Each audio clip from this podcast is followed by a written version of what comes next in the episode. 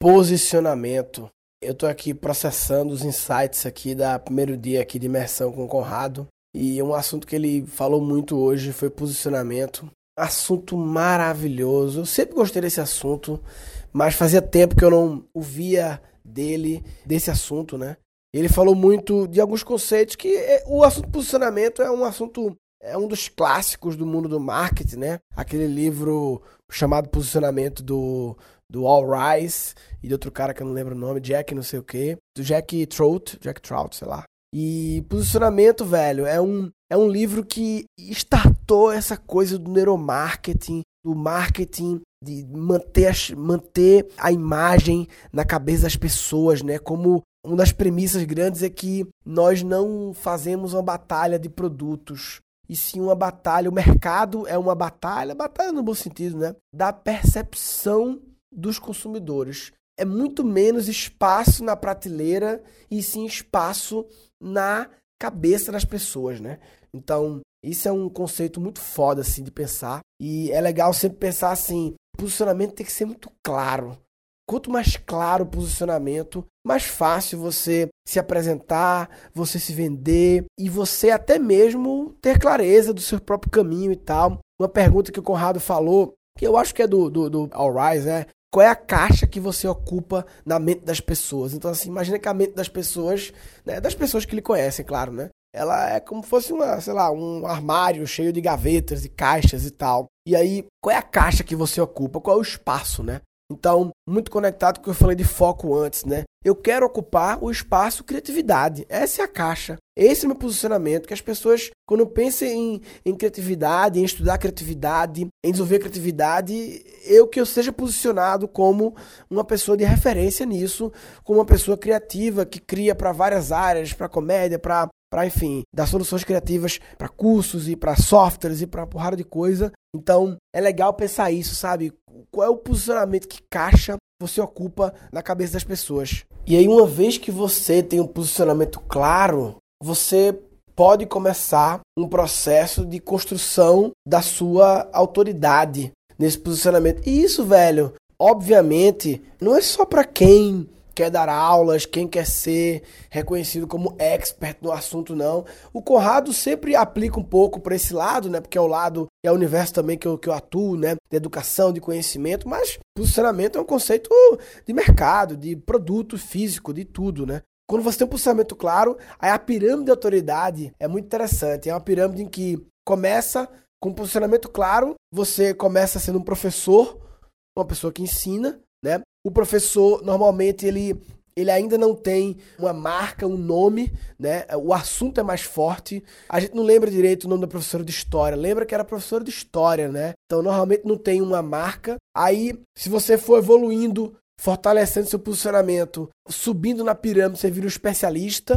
O especialista é um cara que já tem um pouco de nome naquele assunto, já é um pouco referenciado pela sua marca. Se você for evoluindo no posicionamento, você vira uma autoridade e aí a definição de virar autoridade é quando você passa a ter um conteúdo original, uma, uma, digamos assim, uma teoria sua. Você apenas não, não apenas ensina o conhecimento dos outros, você cria realmente coisas sua, autoridade. Tem um conceito que eu não conhecia que ele chamou de autoridade celebridade, e celebridade não no conceito de celebridade meio pejorativo, mas no conceito de ser célebre, que as pessoas lhe celebram, né? Você tem uma notoriedade maior, né? E aí o último subindo lá é o mito. Mito é quando você vira mito.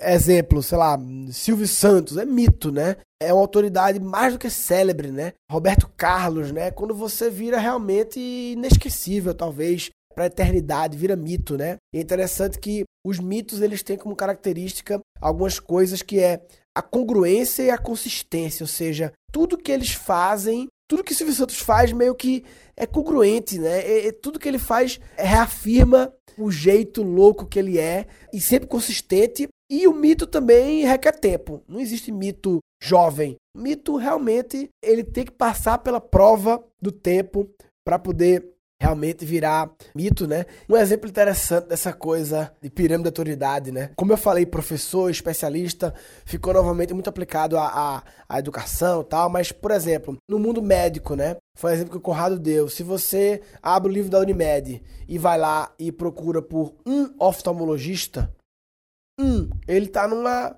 pirâmide baixa, ali na, na, parte de baixo da pirâmide da autoridade. Porque ele é um, você não está procurando pelo nome, como eu falei a história do professor, está procurando pelo assunto, pela especialidade, e consequentemente a tendência é esse profissional, esse serviço, ter um valor relativamente menor, né? Já se você pede indicação para um amigo, ó, oh, diz aí nome de um cara bom, não sei o quê, e ele já dá pelo nome, né? Já vem com indicação, já é uma pessoa mais referenciada, então já está um nível acima da pirâmide, talvez sobe ali de professor para o especialista. Agora, se você vai pesquisar qual é o melhor oftalmologista, aí deixa de ser um artigo indefinido para ser o melhor. Então, já é uma autoridade, né? E aí ela pode ser célebre, se ela tiver uma visibilidade pública ou não, mas já é uma autoridade porque é o oftalmologista, já é chamado pelo nome e aí naturalmente tem um valor é, maior e consequentemente um preço maior. Enfim, é um exemplo não do mundo educacional dessa questão da pirâmide da autoridade. E é interessante, uma frase que eu achei interessante, que a força mais poderosa é a necessidade de congruência com a sua identidade. Ou seja, não dá pra gente fugir a gente tenta, né, sem querer muitas vezes fugir de quem a gente é na essência. A gente tenta através de máscaras, através de auto-enrolações que a gente se auto-enrola, mas a força mais forte é quem você é realmente na essência. E aí há uma tendência de que, que a sua essência prevaleça, há uma tendência, mas a gente, ao longo da vida, a criança ela é a essência, né? A verdade, né? A pureza. Mas ao longo da vida vão vindo crítica, medo, frustração, e isso tudo cria um verniz, uma aparência ali por cima, uma máscara, que por isso fala-se tanto em autoconhecimento. Autoconhecimento é cavar para dentro. Tem gente que acha que é bobagem, cavar para dentro para realmente entender quem você é, suas realmente motivações intrínsecas mesmo, não achar que, ah, não, eu sou isso aí, você. Todo mundo acha que se conhece, né? Mas, putz, eu comecei terapia há um pouco tempo, eu passei por um processo de coaching, mas agora comecei uma terapia mesmo, um assunto que eu posso falar em outros episódios. Comecei acho que quatro sessões, eu acho, então ainda não tem tanta coisa para falar ainda, mas essa coisa de eu tava em Miami, comprei um, uma lembrancinha, a frase era assim: If you tell the truth, the truth, you don't have to remember anything. Era uma coisa assim. Se você falar sempre a verdade, você não tem que lembrar nada. Foda isso, né? Realmente, né? Porque se você sempre fala a verdade, você não tem que se preocupar com lembrar. Ou seja, se você for sempre quem você é mesmo na sua essência, tudo fica congruente, né? Fica consistente. Quanto mais máscaras, mais trabalho dá para gerenciar máscaras. Dá muito trabalho gerenciar máscaras tem que ficar lembrando qual é a máscara, qual é não sei o que, entendeu? É muito mais fácil ser você, né? Na sua essência. Né? Eu, por exemplo, eu hoje em dia sou de sandália, chinela. Aí tem gente que fala assim, ah, pra aparecer não sei o que. Não, meu amigo, é o contrário. Essa é a minha essência. Essa é a minha essência. Talvez quando eu botava sapato, eu tava querendo não aparecer, tava querendo cair no padrão. Ah, não, tem que ser sapato. Por quê? Poucas situações da vida eu preciso hoje em dia colocar um sapato quando eu vou correr no parque, basicamente, porque eu fui passar 15 anos nos Estados Unidos só de sandália, não levei sapato, fui para colação de grau da Singularity de sandália. Enfim, a vida dá para viver de sandália. Já teve algumas broncas, algumas baladas aí, mas isso não é o, o verniz. Na verdade, o verniz é a maioria das pessoas que, talvez na sua essência, gostariam de andar de sandália, mas não andam. Porque, ah, não, porque vão dizer isso, críticas, medos, blá blá blá, julgamentos e tal. E eu acho uma delícia. Quando eu era adolescente, eu ia com manhã shopping, com a loja de sapato, e eu me lembro que eu, eu sempre odiei botar meia, botar sapato, amarrar. Eu comprava sapato, eu quando eu botava o sapato, amarrava, e o teste para ver se eu gostava, se eu conseguia tirar e botar o sapato sem ter que desamarrar. Significa que o sapato era bom. Porque eu não gostava desse processo de amarrar e tal, e sandália resolve isso definitivamente. Eu nunca fui muito preocupado, nem sou com questão de roupa, não sei o quê. Eu ouço muita gente falar ah, a importância da imagem, a roupa, não sei o quê, o estilo. Eu sei que tem consultores de imagem, e eu sei que isso é importante. Nunca fui para um, nunca estudei sobre isso e tal, mas eu vi uma coisa interessante de que quanto mais elementos diferenciados ou únicos você tem no seu jeito de se vestir, mais clara fica a imagem de quando as pessoas pensam, lembram de você. Elas automaticamente trazem aqueles elementos. Né? Se você sempre costuma andar com a camisa, com blazer, com paletó, então é um negócio. Não tem que ser uma coisa também que só você faça, claro que não. Mas quando você tem uma consistência de imagem, as pessoas, quando vão lembrar de você, elas conseguem construir na cabeça dela com mais clareza a imagem sua. Então, é engraçado, né? Tudo tem a ver com alguém te dizer a explicação certa, o why certo de por que aquilo é importante. Então, assim, nunca ninguém tem me dito assim, o motivo pelo qual é importante você se preocupar em ter um estilo de roupa. Ninguém nunca me explicou esse porquê. Só apenas dizem que ah, é importante, é importante, é importante, tem muitas consultoras, não sei o quê. Mas, e deve ter vários porquês, não tem só um. Basta esse porquê de ah, um elemento diferenciador dá mais clareza na construção da imagem, fica mais nítida a imagem quando pensam de você, porque ela já traz para a imagem aquele elemento. Pô, isso já é um AI interessante que, que já faz sentido, né? Nesse assunto ainda, posicionamento e autoridade, uma coisa interessante também, e conectando com o que eu falei antes de foco, né, no, no outro episódio, que você pode ter mais de um posicionamento, pode mudar seu posicionamento ao longo do tempo, você pode ser autoridade em mais de uma coisa, claro, para não perder o foco, o grande lance é que como você pode se ancorar, se você já consolidou um posicionamento, uma autoridade, como você pode se ancorar nesse posicionamento para construir o próximo. Ou seja, imagina duas escadas, né? Duas escadas. Você subiu já alguns degraus numa escada. Você não pode descer e começar outra escada do zero. Você pode continuar subindo aquela escada que você já subiu e à medida que você sobe, você pode ir conquistando novos degraus, mas assim, não é que você não pode, é que não é muito inteligente, né, você desperdiçar. Então, por exemplo, se eu me posiciono com criatividade e aí eu quero evoluir para a parte que é uma parte que eu gosto muito de cri, cri criando crianças criativas, eu tô na mesma escada, é a mesma escada.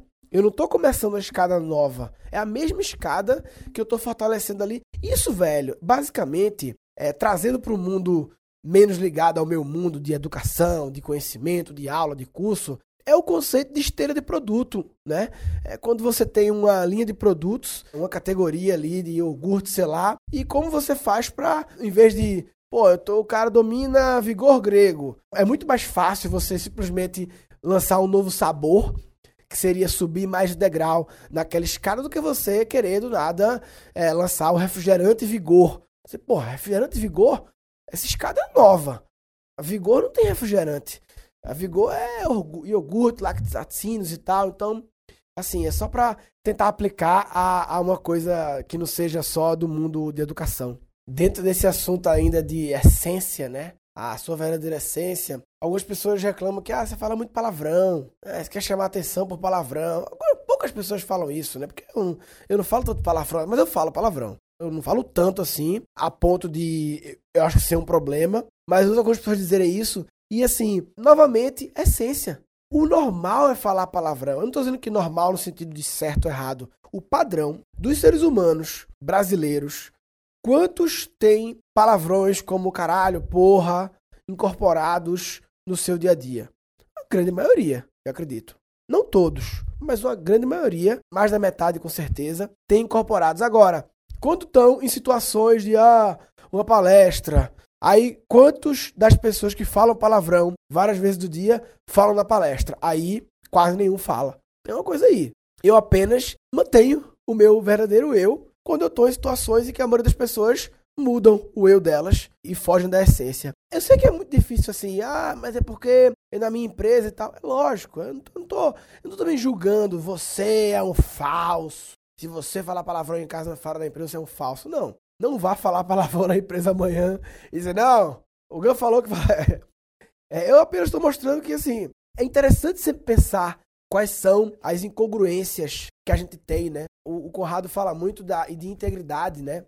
Eu não sei se integridade é bem isso, né? Tá muito conectado com a essência, é um pouco diferente, mas eu quero dizer no sentido de quais são as coisas que têm uma descontinuidade, que você não é do mesmo jeito em situações diferentes. É um pouco de falta de integridade, um pouco assim, eu acho, talvez, né? É, acho que é. Uma forma que ele definiu criatividade, ele falou que integridade é, é basicamente não fazer nada que não possa ser contado para todo mundo. Não quer dizer que tudo que você faz tem que contar. Mas assim, se você fosse obrigado a contar, você poderia contar, sabe? Você não é obrigado a contar tudo, mas a questão é se você poderia contar. Se você só não fazer nada que não possa ser contado para todo mundo, acho que é uma definição interessante de criatividade, né? De criatividade não, caralho, de integridade. Falei um caralho agora.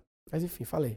Todos, todos nós temos um monte de, digamos, atitudes e processos não íntegros, incongruentes e tal. Nós temos muitos e muitos e muitos, todo mundo tem, não tem problema em ter. Apenas o importante é estar atento a esses, tentando identificá-los e, e tentando fazer um mínimo plano de ação para para mudar alguma besteirinha, né? Para tentar ser cada vez mais, mais congruente, mais íntegro nas suas decisões, suas ações e por aí vai. Essa tentativa que todos nós temos, né, de colocar um verniz, de, de colocar uma máscara e tal. Se você analisar profundamente, é meio que uma burrice, porque assim, no fundo a gente faz isso para quê? Para evitar críticas, né? Para ter uma aparência melhor, uma percepção melhor. Mas, velho, ninguém é unânime, né? Então, assim, de todo jeito vai ter alguém, alguma crítica. Então, já que vai ter crítica de todo jeito, seja você mesmo, e dá menos trabalho. Entendeu? Você não precisa lembrar de nada, porque você é você mesmo, é a sua essência, é a sua verdade. E aí, se acharem ruim, tudo bem, porque mesmo que você tente mudar para que as pessoas que estavam achando ruim não achem ruim, ao mudar, outras vão achar ruim e agora você tem dois problemas, que agora você também tem que administrar essa camada a mais que você colocou, sabe? Posicionamento, eu comecei posicionamento, abri um pouco para essa coisa de autoridade, de congruência, mas tá tudo meio próximo ali. Uma última coisa interessante do posicionamento é que as marcas e pessoas não precisam necessariamente colocar coisas novas na cabeça das pessoas. A gente pode, na verdade, se ancorar em coisas que já existem na cabeça das pessoas e a gente pode se aproximar aquilo ali, né? Então, assim, sei lá, dando um exemplo do meu universo de criatividade, né? Em vez de querer é, falar coisas novas sobre criatividade, já existe uma coisa dentro das pessoas que é: todo mundo foi criança. Todo mundo foi uma criança criativa. Então, assim, por isso que eu chamo o curso de reaprendizagem criativa. Foi meio que orgânico, nem sabia desse conceito assim, mas foi orgânico de dizer que, velho, não é nada novo, é o resgate de algo que já existia. Todos nós somos criativos, desaprendemos a ser criativos, podemos reaprender a ser criativos. Então, é um exemplo que naturalmente eu, eu fiz lá atrás, quando começou o curso, de não colocar nada novo, mas apenas me conectar a algo que todo mundo já tem dentro, que é ter sido uma criança. Em algum momento da vida a gente foi uma criança criativa. Em algum momento foi. Alguns foram bloqueados muito cedo, outros um pouco depois, mas em algum momento a gente foi uma criança criativa e tal. E a gente a qualquer momento pode voltar a ser. Basta reaprender a ser criativo. Bem, é isso. Quem quiser comentar sobre esse episódio, entra lá no, no blog do Guncast, guncast.com.br barra posicionamento, gancast.com.br barra posicionamento, comenta lá, eu vou ficar atento aos comentários, vou responder lá, se tiver algumas perguntas que eu acho que vale a pena o episódio, eu vou gravar, ler a pergunta, ler lá quem fez a pergunta e gravar episódio sobre isso, então, gancast.com.br barra posicionamento. Bem, basicamente nesse episódio eu quis falar sobre a importância de posicionamento, como isso é uma ciência que merece ser estudada, a gente acha que, ah, não, meu posicionamento é esse, a gente fala de forma meio banal, como fosse enfim, é um negócio que merece ser estudado, esse assunto, e pensado e, e buscar um pouco das teorias desse assunto para você realmente se posicionar de forma diferenciada e buscar crescer na pirâmide da autoridade, porque isso valoriza você. Quando eu falo você, pode ser você, ou a empresa que você representa, ou as marcas que você representa, enfim. A gente tem que sempre buscar um posicionamento claro na mente do consumidor e crescer na autoridade, que é a percepção que o consumidor tem. Se você não está atento em posicionamento e autoridade, você está de brincadeira na tomateira. Ah, tá de brincadeira na tomateira. Tá de brincadeira na tomateira. Ah, vai, Nesse episódio foram capturados nove insights. É muito menos espaço na prateleira e sim espaço na cabeça das pessoas, né? Quanto mais claro o posicionamento, mais fácil você se apresentar, você se vender e você até mesmo ter clareza do seu próprio caminho e tal. A força mais poderosa é a necessidade de congruência com a sua identidade. A criança, ela é a essência, né? A verdade, né? A pureza. Mas ao longo da vida vão vindo crítica, medo, frustração, e isso tudo cria um verniz, uma aparência ali por cima, uma máscara. Se você falar sempre a verdade, você não tem que lembrar nada. Ele falou que integridade é, é basicamente não fazer nada que não possa ser contado para todo mundo.